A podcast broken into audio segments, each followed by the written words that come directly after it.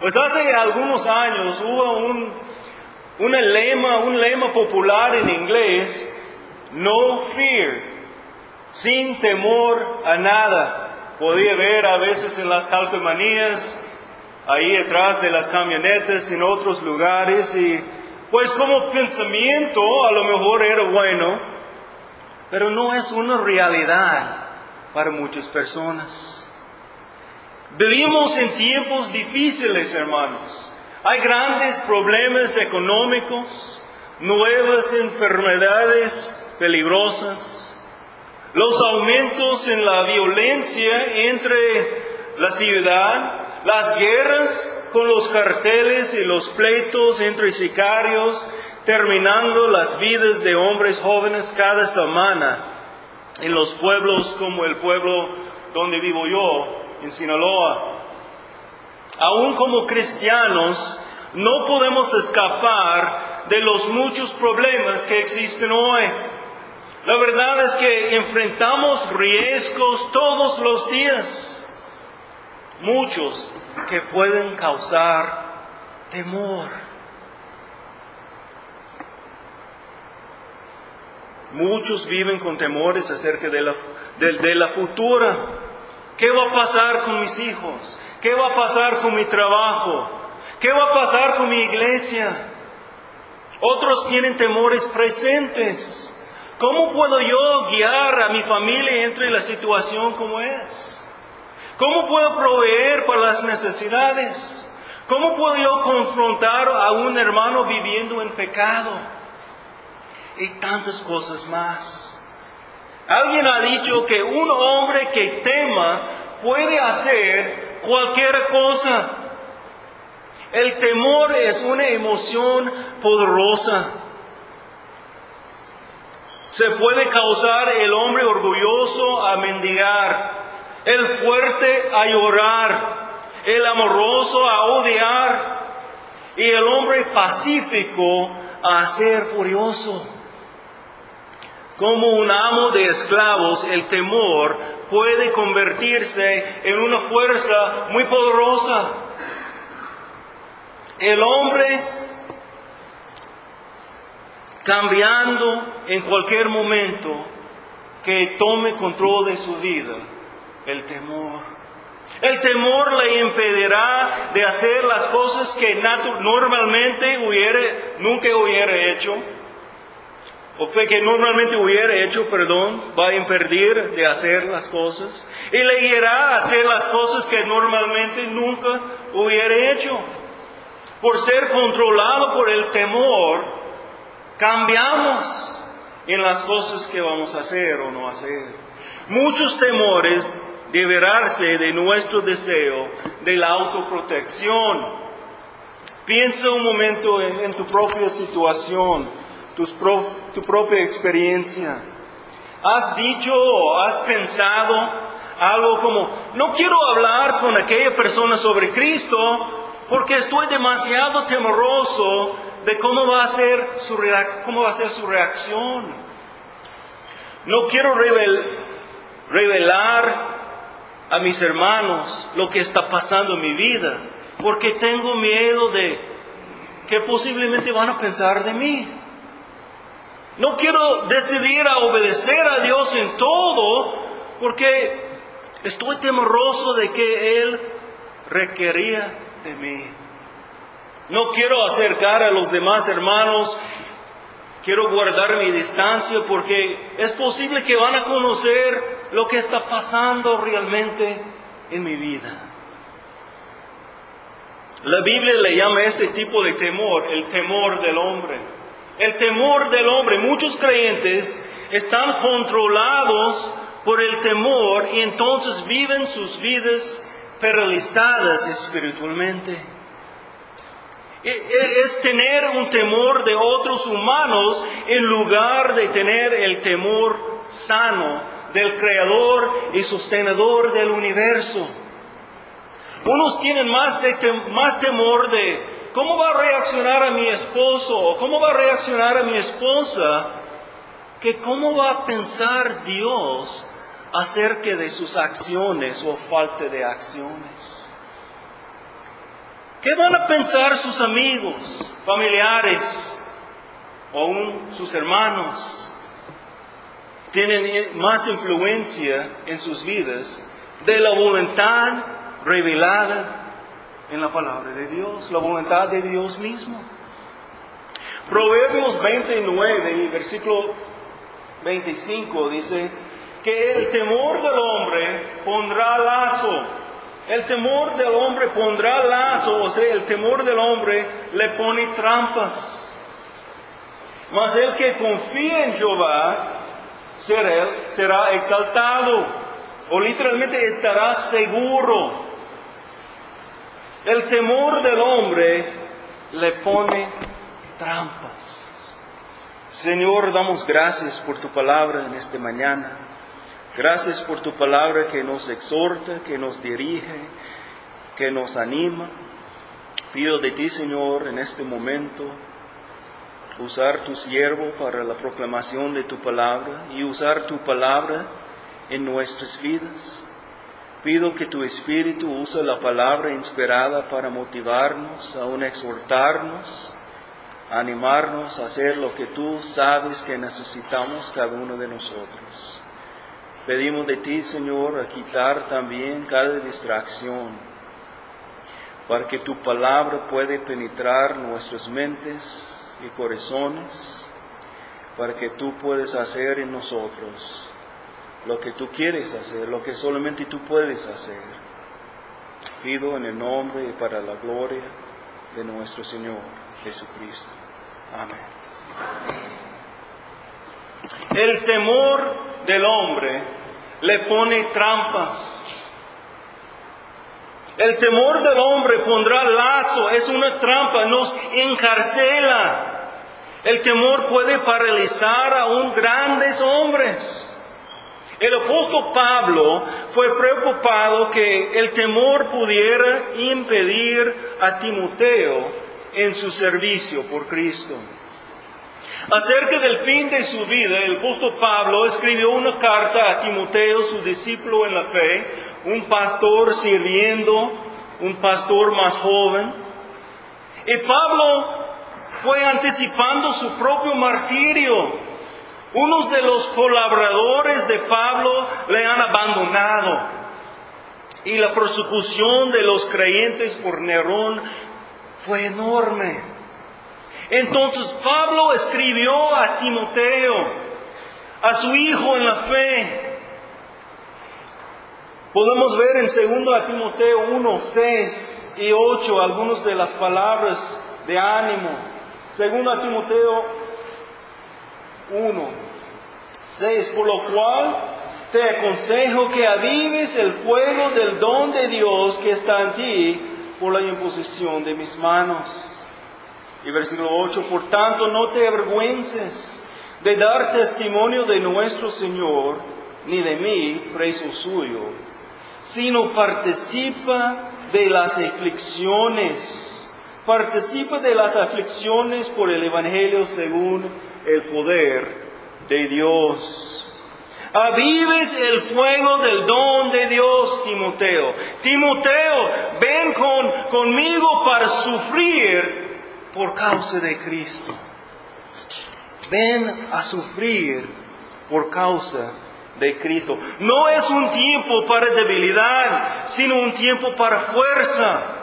No es un tiempo para escondiendo sus dones, sino un tiempo para usarlos. No es un tiempo para echarse por detrás, sino para dar un paso adelante con valor.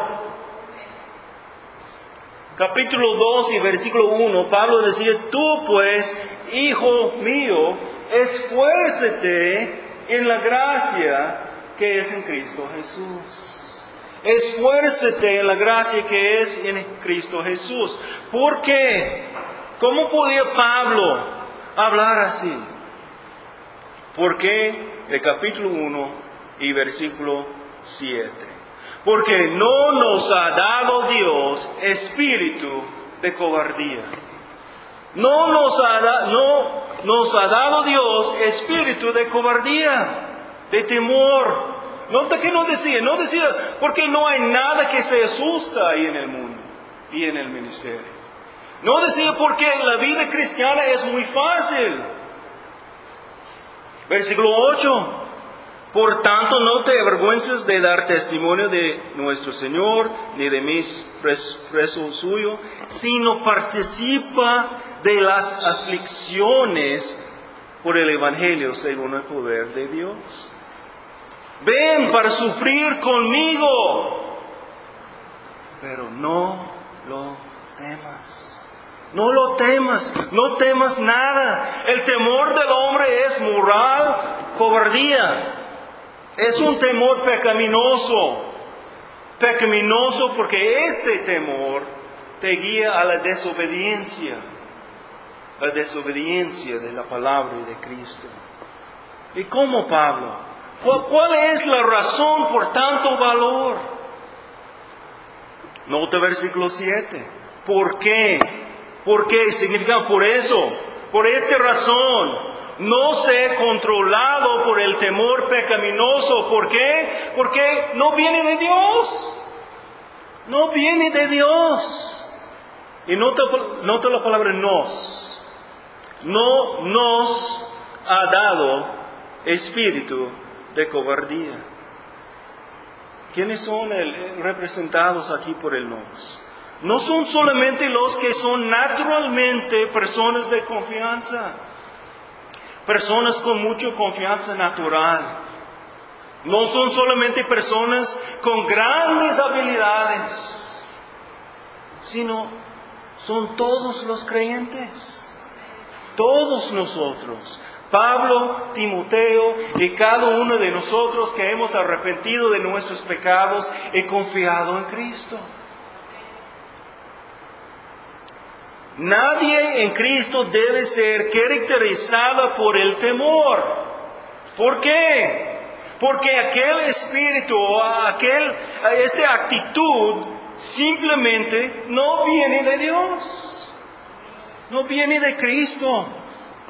Ah, pero unos van a decir, pero soy naturalmente muy tímido. O, o soy naturalmente muy temoroso. Es, mi temperamento, es mi personalidad. La verdad es que el Espíritu Santo habita en ti. Él debe controlarte, no tu temperamento, no tu personalidad. La verdad es, si el Espíritu Santo nos guía, Él nos da lo que necesitamos para ser valientes por Cristo. ¿Qué decía Proverbios 29 y versículo 25 que leímos? El temor del hombre pondrá lazo. El temor del hombre pondrá lazo, le, le pone trampa, nos encarcela. Quiero compartir una historia, hermanos. Quiero contarles una historia de un hermano el hermano estaba recibiendo el llamado del Señor para servir a Cristo en el ministerio. Pero el hermano ese, el hermano ese fue muy tímido. Siempre tenía bastante temor de estar enfrente a los demás. Pero un día el hermano ese el hermano ese reconoció que su timidez fue nada más que una excusa para el pecado del orgullo. Sí, orgullo. ¿Cómo puede ser orgullo? Unos piensan que el orgullo es solamente manifestado en los que quienes, los quienes quieren siempre estar enfrente de los demás. Quieren tener el lugar donde los demás están viendo, eh, eh, están escuchando. Pero la timidez también puede ser una forma del orgullo. Yo sé porque hace 19 años yo fui aquel hermano, diciendo que, que, fue, fue, fue un hermano muy tímido, no puedo estar enfrente de los demás hasta que Dios me confrontó con la palabra diciendo que esto es orgullo. Es orgullo. Yo no quise estar enfrente, temblé, tuve mucho temor. Pues yo prefería llamarle la timidez, pero la verdad es que la timidez es una forma del orgullo, porque estamos más preocupados por nosotros mismos y cómo sentimos nosotros que por la importancia del mensaje de Dios que debemos proclamar. Y lo bueno es que si estamos dispuestos a reconocer y llamar el pecado como es, pecado, hay esperanza. Podemos arrepentir. Recuerda que Cristo murió en la cruz del Calvario para solucionar el problema del pecado. Si, si tú estás, estás aquí pensando, pero, pero, pero no puedo, hermano. Yo no puedo hablar con mis, mis vecinos sobre Cristo. Mucho menos puedo hablar con mis familiares. ¿Qué van a pensar ellos de mí? ¿Estás mirando tu situación en la misma manera que si todavía no serías creyente? Pero tú no eres ahora como fuiste antes. Eres diferente. Si, tú estás pensando todavía, pero, pero no lo puedo. Estás fallando de reconocer el don tan grande que, fue, que te fue dado por Dios. Avives el fuego del don de Dios. ¿Me escuchas, mi hermano? Si tú eres un verdadero creyente en Cristo Jesús, Dios te ha dado el Espíritu Santo. Y el Espíritu Santo no es un espíritu, no es espíritu de cobardía. El mundo dice que la respuesta al temor es la autoconfianza, a confiar más en nosotros mismos. Pero la verdad es que no somos tan grandes y poderosos. No somos dignos de recibir nuestra propia confianza. No podemos controlar nuestras situaciones. Y solamente cerrando nuestros ojos no va a cambiar las circunstancias en nuestras vidas. Pablo no dirigió Timoteo a Timoteo, lo dirigió a Dios. Sea valiente, no porque de ti mismo ni tus logros, sino porque de Dios y quién es Él. Debemos conocer quién es Dios, conocer sus atributos, conocer cómo es Dios, conocerle en toda su gloria. Entonces, ¿cómo podemos? ¿Cómo podemos? Pues la respuesta es sencilla, debemos conocerlo por su palabra. La revelación de Dios sobre Él mismo dado a nosotros para conocerle. Nuestras circunstancias más difíciles en la vida no son nada cuando los comparamos a los recursos que tengamos a la mano en Cristo. Tristemente muchos Muchas veces caemos víctimas de la tentación, del temor, como necesitáramos batallar con una bestia silvestre, con nada más que nuestras propias manos. A veces estamos más preocupados sobre lo que piensan los demás, de nuestra salud, nuestra situación económica o cualquier otra cosa que con proclamando el Evangelio de Cristo con nuestras bocas y nuestras vidas. Nuestros vecinos están mirando a nosotros para ver cómo vamos a reaccionar a las cosas que enfrentamos en la vida. Como los vecinos de Israel van a clamar, ¿dónde está tu Dios? ¿Dónde está nuestro Dios?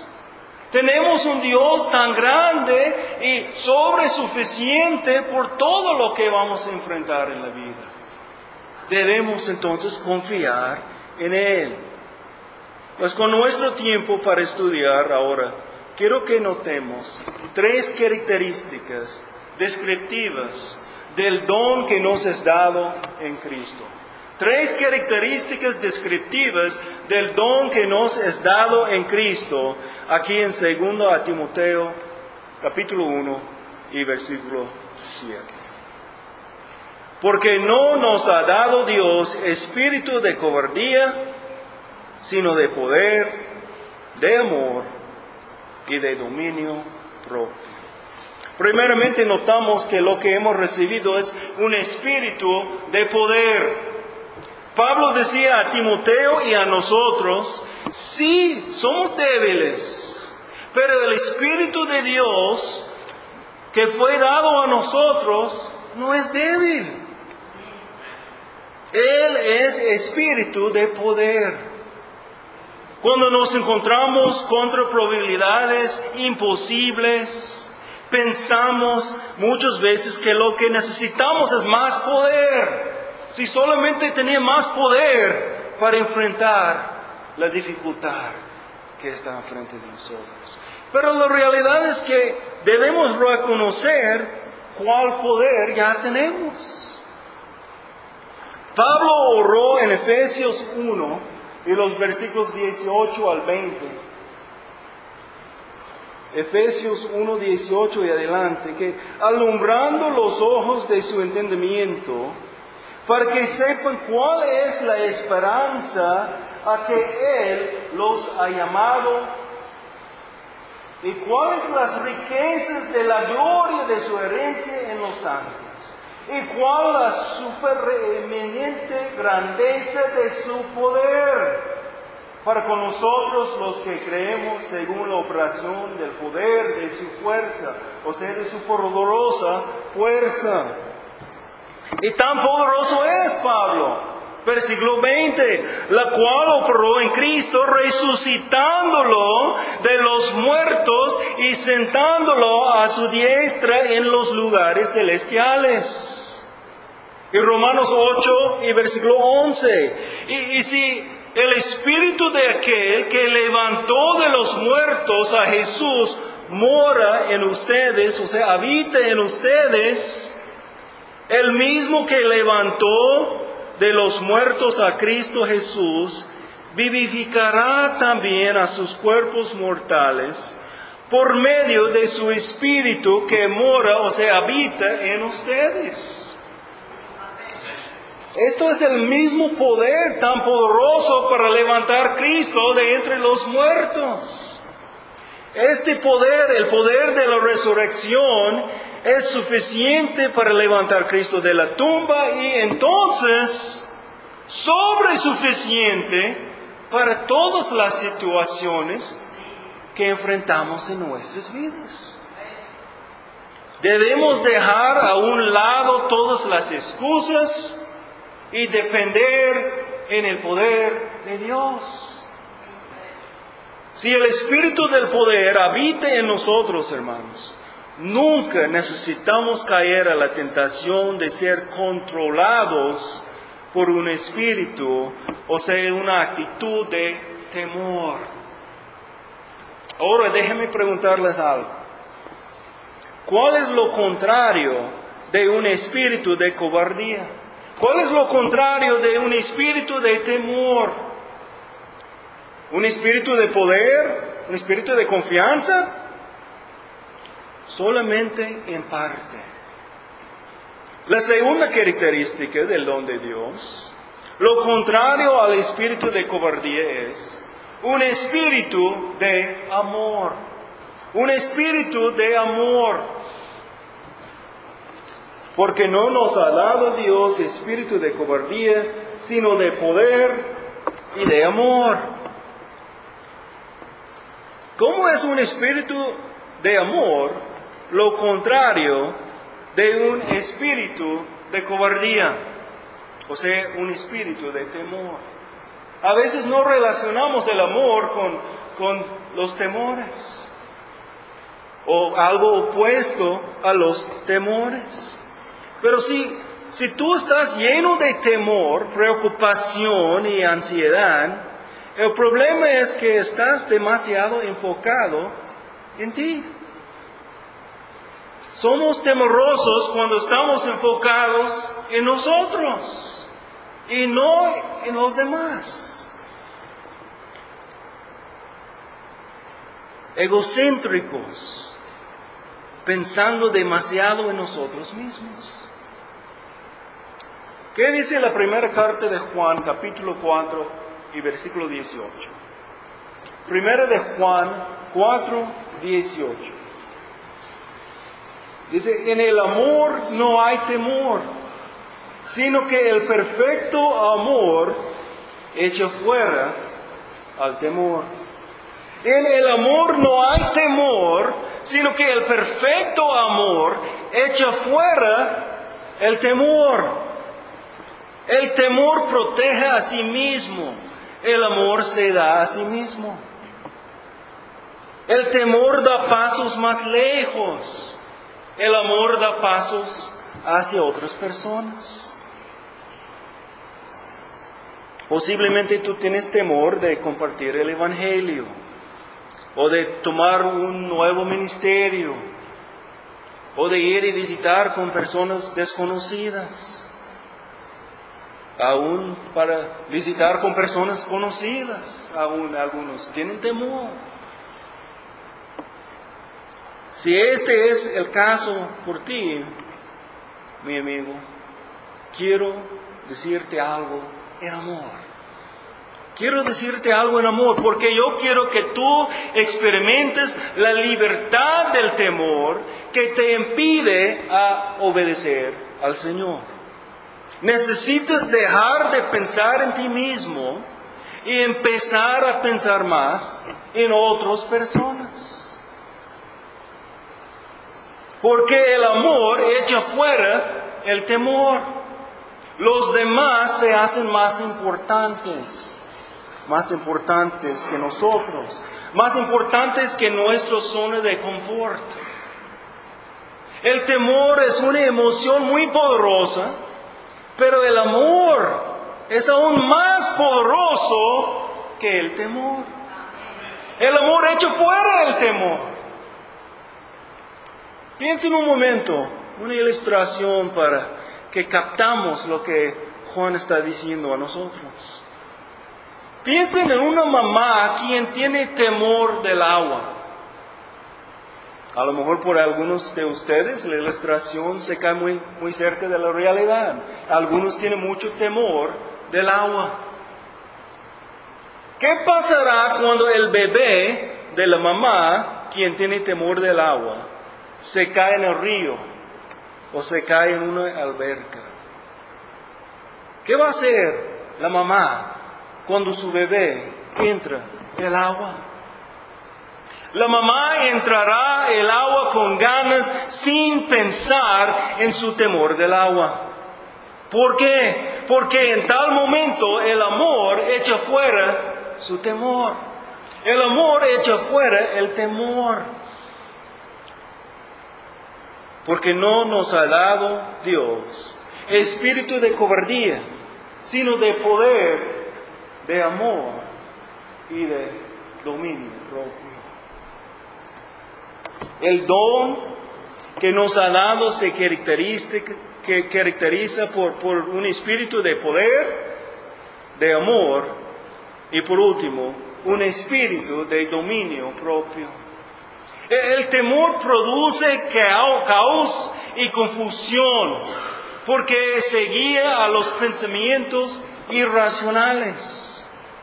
Unos nunca quieren viajar por avión, aunque muchos más mueren cada año en los carros y camiones que ellos toman todos los días. Pensamientos irracionales. Otros tienen temores de, los barcos, de, subir escaleras, aún de la oscuridad de la noche. Hay muchos diferentes temores.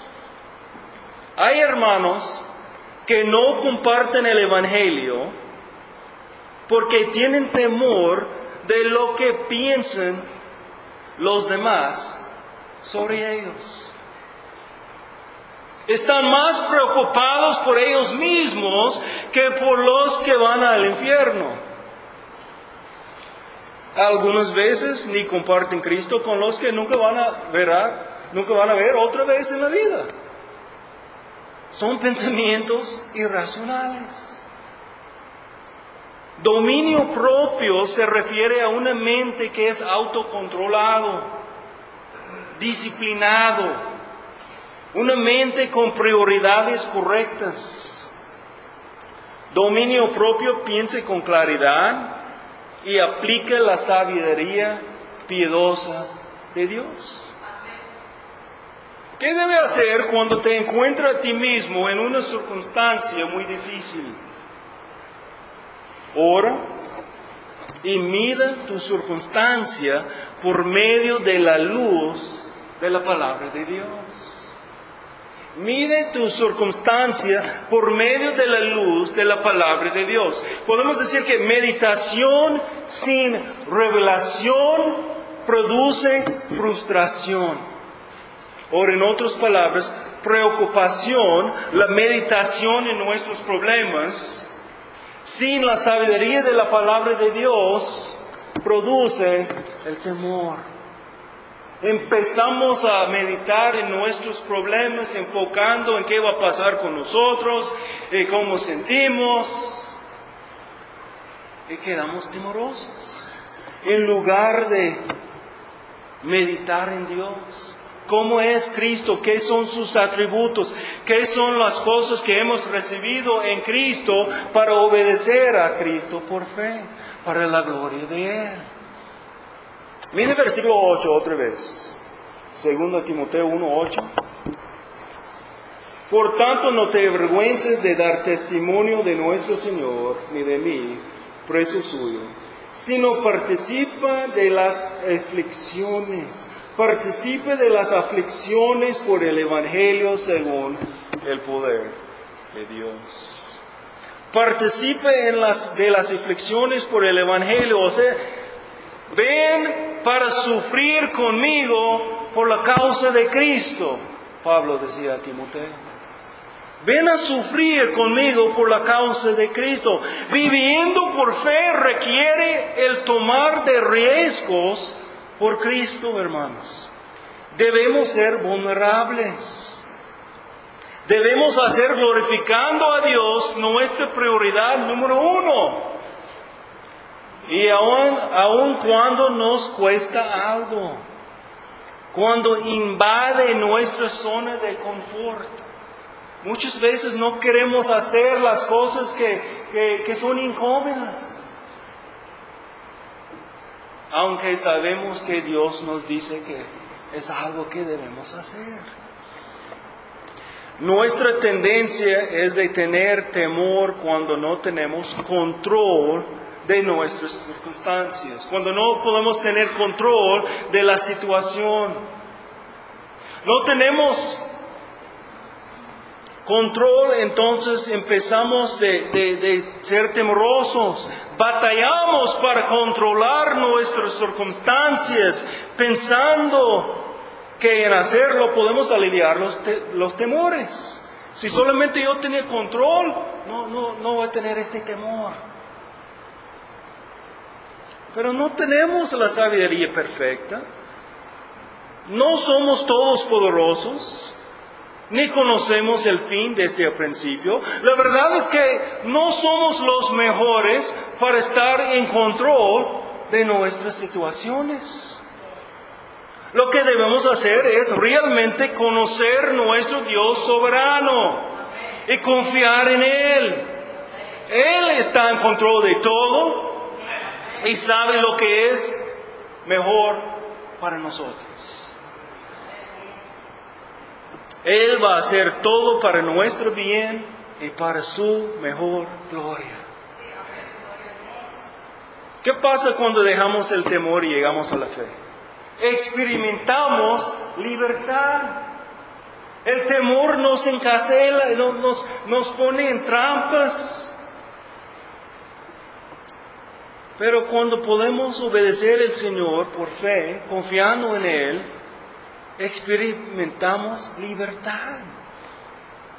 Con la autoprotección somos prisioneros y esclavos del temor.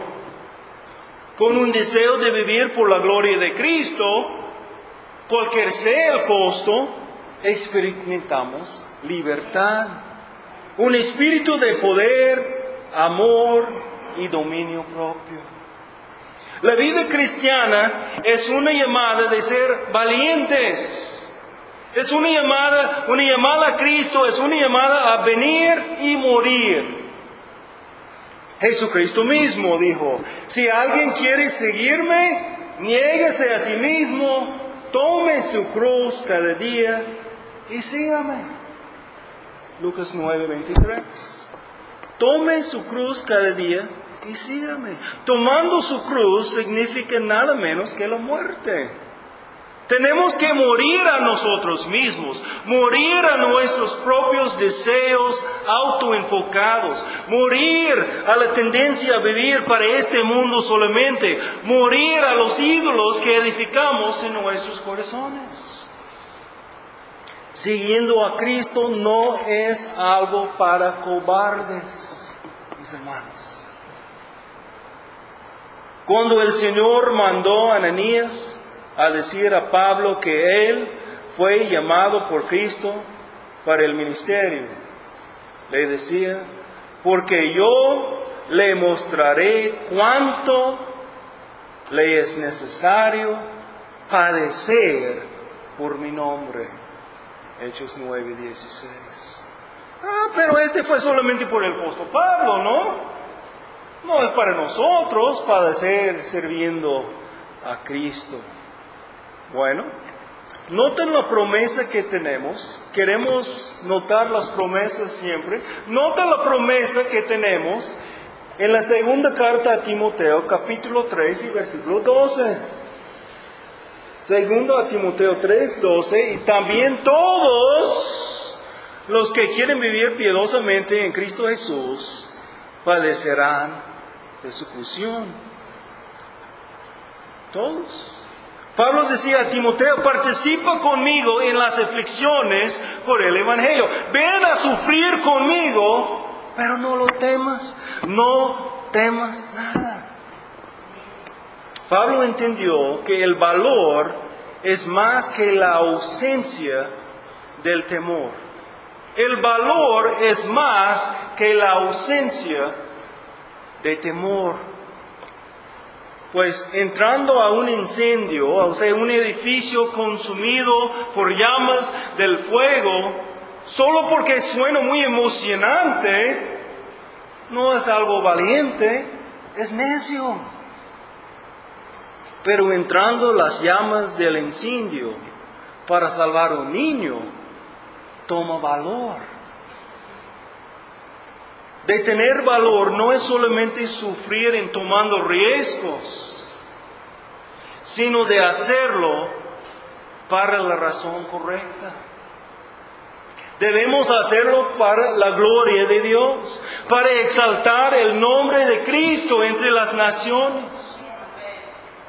Y eso requiere tomando riesgos y caminando por fe. Pablo dijo en versículo 12 de 2 Timoteo capítulo 1, por lo cual, por lo cual, por eso, por el propósito de proclamar el Evangelio, Cristo habló en Mateo 10 acerca de la persecución que sus discípulos podrían esperar y serán odiados de todos por causa de mi nombre. Pero dice Mateo 10, 28, no teman, no teman a los que maten el cuerpo, pero no pueden matar el alma. Más bien temen a aquel que puede destruir el alma y el cuerpo en el infierno. ¿Qué es la más peor persecución que puedes imaginar? ¿La muerte? Si alguien nos mata por nuestra fe. Si morimos, estaremos con Cristo. Pero hay un punto aquí que necesitamos entender. No teman a los que matan el cuerpo, pero no pueden matar el alma. Más bien, más bien teman a aquel que puede destruir el alma y el cuerpo en el infierno. Más bien teman a aquel. El valor es más que la ausencia del temor. Es tener el mejor temor. Para vencer el temor pecaminoso debemos tener un sano temor de Dios. Un sano temor del Señor Jesucristo. El temor de Dios involucra adoración. Es de ser tan atemorizado con la magnificencia de Dios que levanta a Él en reverencia y adoración. Y que confía en Él con todo su corazón. Proverbios 14, 26. Proverbios 14, 26. En el temor de Jehová está la fuerte confianza y esperanza tendrán sus hijos. O literalmente que se verá de refugio a los hijos. En el temor de Jehová está la fuerte confianza. Y el versículo en donde empezábamos, Proverbios 29 y 25, el temor del hombre pondrá lazo. ¿Nota la diferencia? Temor de Jehová, en el temor de Jehová está la fuerte confianza, pero el temor del hombre pondrá lazo. Ahora nota que dice Proverbios 14, 27.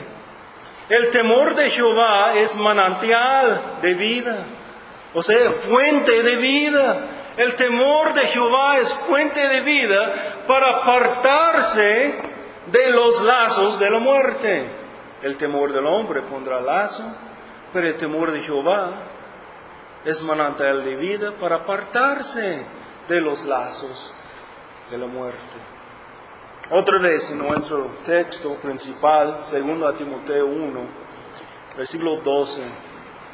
Por lo cual asimismo padezco esto, pero no me avergüenzo porque yo sé a quién he creído. Estoy seguro que es poderoso para guardar mi depósito para aquel día. Por lo cual asimismo padezco esto. ¿Para qué? Para, levantar el nombre de Cristo. No me avergüenzo. Pero no me avergüenzo. ¿Por qué? Porque yo sé a quién he creído. Estoy seguro que Él es poderoso para guardar mi depósito para aquel día. Yo sé a quién he creído. ¿Verdaderamente conoces tu Señor? Un sano temor del Señor es la única respuesta lógica por los que verdaderamente conocen el Señor, los que piensan con dominio propio, conociendo a Cristo y, y cómo es Él. Va a invitar nuestra adoración y confianza. Debes conocer el Señor, conocer el Señor verdaderamente y profundamente, conociendo a Él como Él está revelado a nosotros en toda su palabra. Conocerle a Dios y sus atributos sus obras, su poder y sus propósitos revelados claramente aquí a nosotros. Si no tenemos tanta confianza en Él es porque no estamos conociendo a Él tan profundamente todavía. De conocerle es de, de entender que Él es digno de nuestra confianza. No vamos a tomar el tiempo para desarrollar completamente un estudio sobre el temor del Señor, pero, pero les exhorto a excavar profundamente la palabra de Dios y meditar en los atributos de Dios. Conocerle a Dios como es. Necesitamos una vista alta de Dios y una vista correcta de los hombres. Recuerda tu Señor, temas a Dios. Cuando sientes encarcelado por un espíritu de temor, recuerda que esa actitud no viene de Dios. Él no nos ha dado un espíritu de cobardía, sino de poder para darte fuerza en Cristo, de amor para echar fuera el temor y de dominio propio para permitirte ver tus circunstancias del punto de vista de Dios en lugar de lo tuyo. Gracias Señor por tu palabra y por tu carácter, tus atributos revelados a nosotros por medio de ella. Gracias que tenemos la oportunidad de no solamente confiar en ti, Señor, arrepentiendo de nuestros pecados y confiando en ti para la salvación ofrecida a nosotros, pero por la oportunidad que tenemos día por día, semana tras semana, mes tras mes y año tras año de profundizar nuestro conocimiento de ti, Señor. Porque tú eres el Dios revelado a nosotros por tu palabra. Oro que tú sigues dándonos todo esfuerzo para ser fieles y en obedecerte por fe para que vivamos todos los días reflejando tu gloria, para que otros puedan ver Cristo en nosotros y para que podamos tener la oportunidad y aprovechar la oportunidad de proclamar tu palabra a los que necesitan. Pido en el nombre de Jesús. Amén que Dios nos encontrará fieles y reflejando su gloria en nuestras familias, en nuestras iglesias y nuestras comunidades. Al Señor sea la gloria ahora y para siempre. Dios le bendiga.